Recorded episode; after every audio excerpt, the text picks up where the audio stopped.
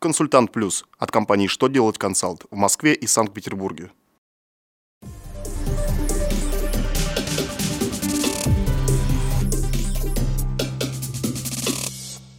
Добрый день! Для вас работает служба информации телеканала «Что делать ТВ» в студии Ольга Тихонова. В этом выпуске вы узнаете, в каких случаях заполняют 80-ю строку расчета 6 НДФЛ, как заполнить 6 НДФЛ при выплате премии, каковы функции автомобильного омбудсмена. Итак, и самом главном по порядку –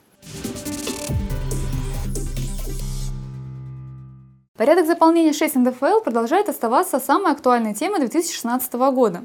В своем очередном письме ФНС разъяснила, какие суммы следует указывать в строке 080 «Общая сумма налога не удержана налоговым агентом» первого раздела расчета.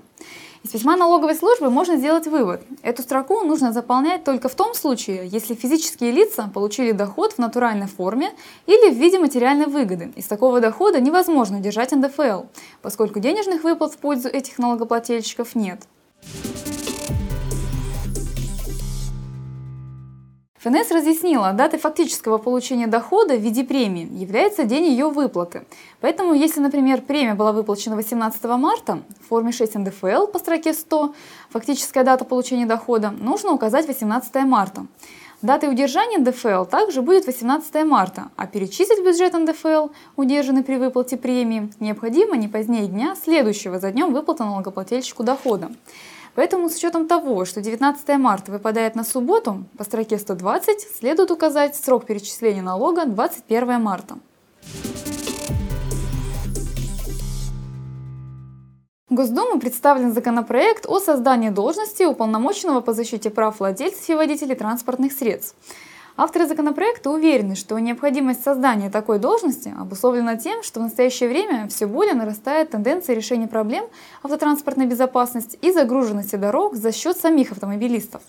Уполномоченный же сможет должным образом обеспечить гарантии социальной защиты прав и законных интересов владельцев и водителей авто в России. Он будет контролировать соблюдение их прав органами местного самоуправления, а также служить их представителем перед руководством страны. Стать омбудсменом может любой гражданин не моложе 30 лет, имеющий высшее образование, не занимающий постов в Совете Федерации, Думе и не являющийся депутатом законодательного органа власти субъекта РФ. Уполномоченный будет лично рассматривать жалобы от автомобилистов и участвовать в рассмотрении их дел судами. На этом у меня вся информация. Благодарю вас за внимание до новых встреч!